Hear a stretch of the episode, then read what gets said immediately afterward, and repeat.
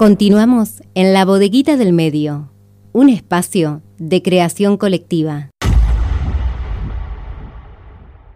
Ahora sí, abrimos nuestro micro de espectáculos, nuestra entrevista cultural del día sábado y se está desarrollando el ciclo de verano en el Teatro El Rayo.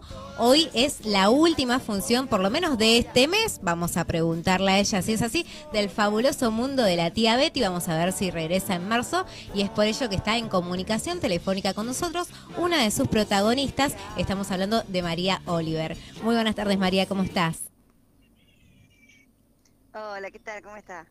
Bien, un placer tenerte en comunicación telefónica y bueno, conocer eh, esta nueva función que presenta el fabuloso mundo de la tía Betty.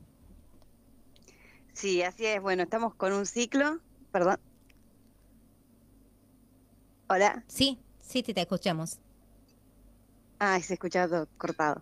Nada, que esto, que estamos con este ciclo que arrancamos en enero, que todavía queda este mes y marzo también y todos los sábados a las 21 horas se presenta un espectáculo diferente.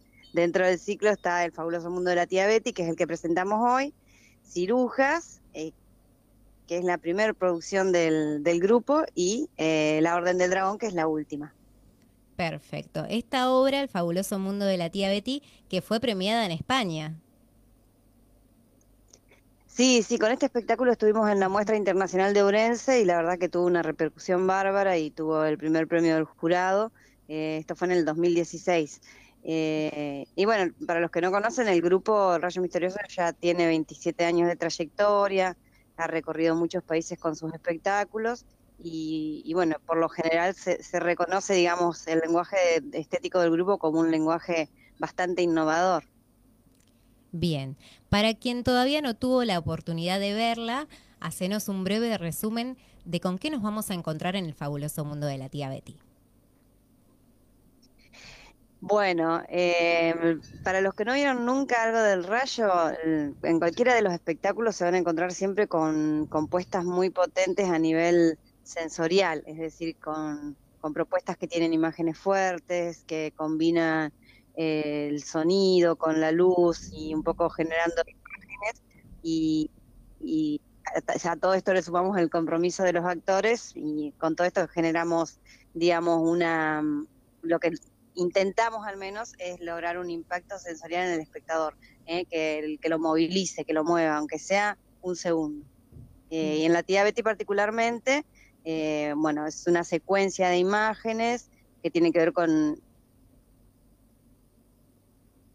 lenguaje del consciente, pero que bueno, que hace un recorrido por diferentes estadios de, la evolución humana, pasando por, por situaciones que tienen que ver con la violencia, con el hambre, con las guerras, es decir, siempre tratamos de presentar todo lo que nosotros creemos que las, las cosas nefastas, ¿no? tragicómicamente lo presentamos, pero bueno, las cosas nefastas que creemos que el ser humano tiene que ir limpiando a poco para no seguir repitiendo. Sin dudas. Bueno, y en esto trágico cómico que decís, es una de las formas también de, llegar a, la gente que los ve. Eh, es otra alternativa. Sí, sí, claro, porque aparte, este, todo es, si se quiere en la vida, todo es tragicómico, ¿no?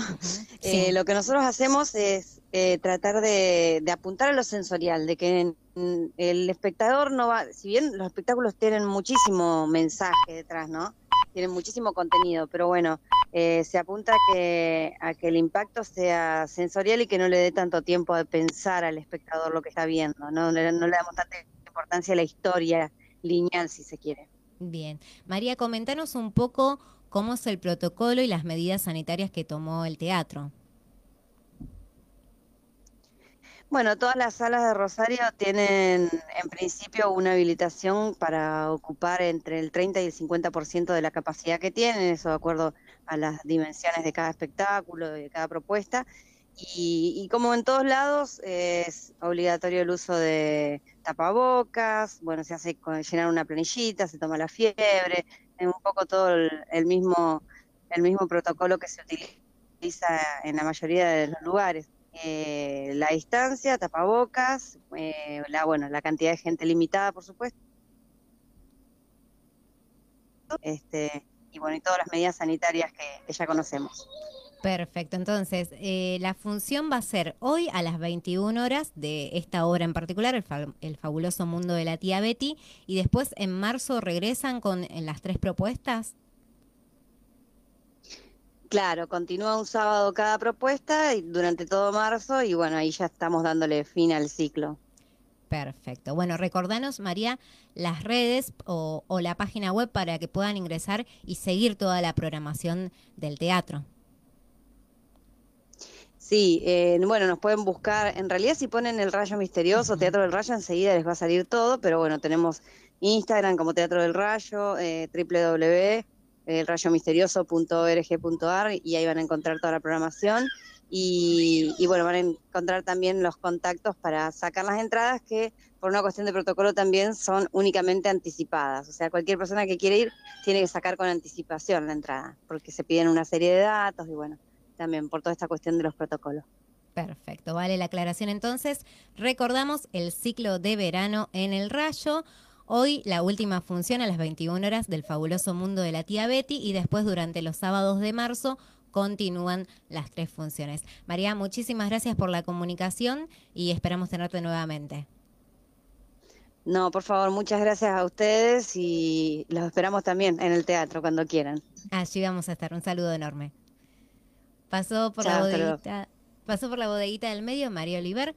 Eh, una de las actrices del fabuloso mundo de la tía Betty y seguimos conociendo las propuestas de Teatro El Rayo. Invitamos a que puedan acceder a la web de la bodeguita, también ahí pueden acceder a las entradas. Continuamos, vamos a la música. Llega Delirium Tremens por Fito Páez y Joaquín Sabina.